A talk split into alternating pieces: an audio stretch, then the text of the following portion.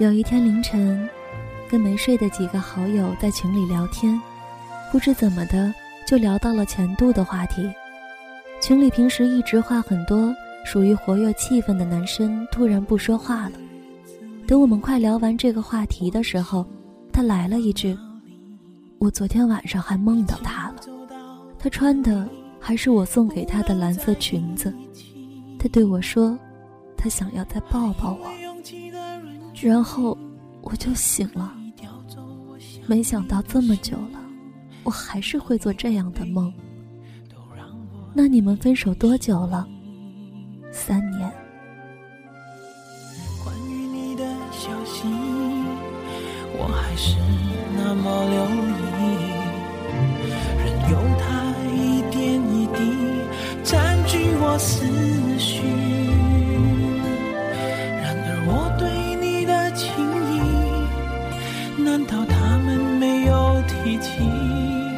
想亲口说，却怕。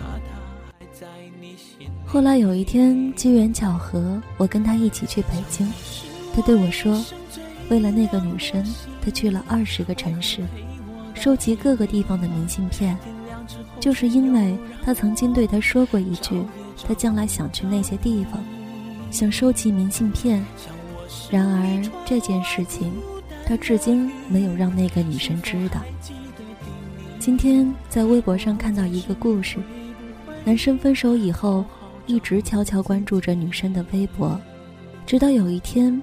那个女生转了一条求中奖的微博，男生就偷偷联系卖家，用原价把那个东西买下来，然后让卖家以中奖的形式艾特他。同样的，这件事他永远不会让他知道。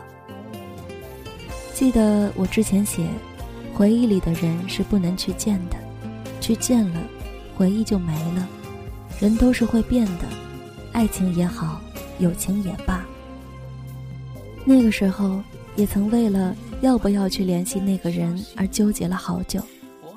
然而跌跌撞撞之后，我发现了有关这个世界的一个真理，那就是：也许很多事情是可以挽回的，比如金钱，比如昨天落下的单词，但是不能挽回的事情更多，比如时光。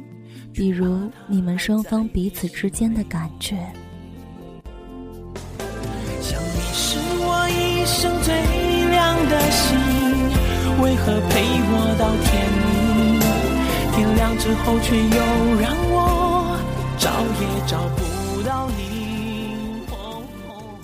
巧的是，我跟他都喜欢五月天，都最喜欢那首温柔，都最喜欢那句。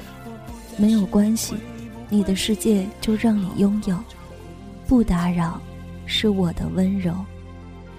他还跟我说，如果有一天我们分开了，就一定要听这首歌，然后约好不打扰对方。当时半开玩笑的两个二逼少年，没想到有一天这句话变成了现实。那时总是说。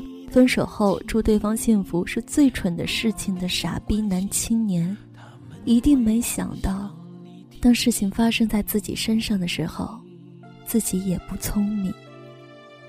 千万句想要对他说的话，不过最后变成一句：“不打扰，是我的温柔。”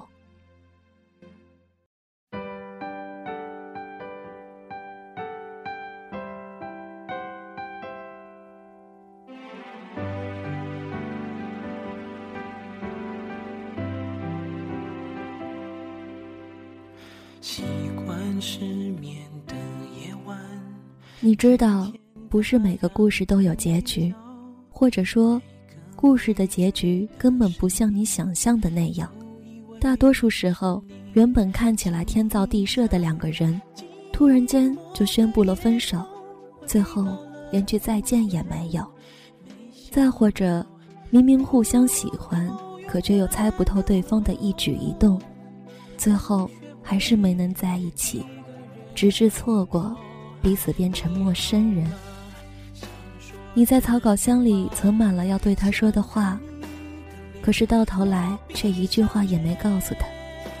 有的时候你也想问，怎么就变成现在这个样子了呢？说走就走的旅行可能还在，说爱就爱的冲动却再也没了。什么时候起开始变得害怕付出，害怕受伤，害怕先动心的先伤心，先认真的先认命，先说我爱你的先不被爱？在你不知道的情况下，有人已经在心里爱过你不止十次了。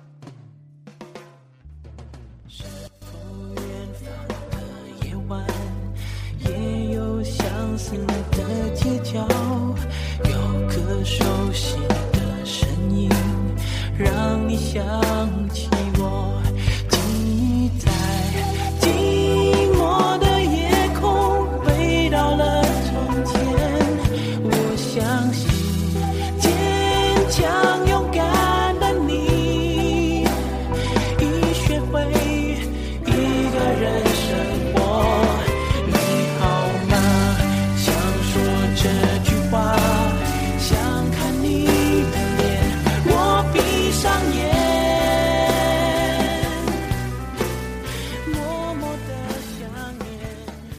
天在北京，他跟我说，他到现在还是会下意识的拨他的电话号码。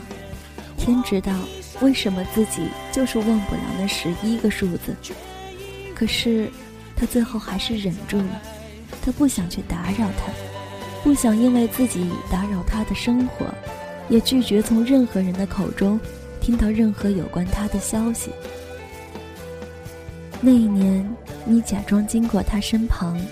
只是为了偷偷看他一眼，还害怕被他发现。那一年的你，跟他聊天总是聊到半夜，听到他难受，你就哄他开心；看到他开心，你就跟着开心。直到有一天，他对你说他喜欢上另一个男生的时候，你愣了愣，说：“那很好啊，喜欢就去在一起吧。”那一年的你。为了他的生日，愣是几天几夜没睡好，在寒风中瑟瑟发抖，只为了送他礼物。等到他出现在你眼前的时候，却又什么都说不出口了。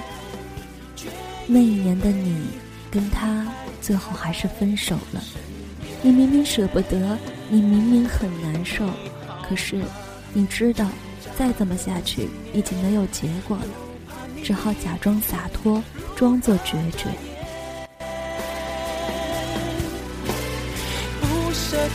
留恋，你好吗？说完这句话，放心地承认，我闭上眼，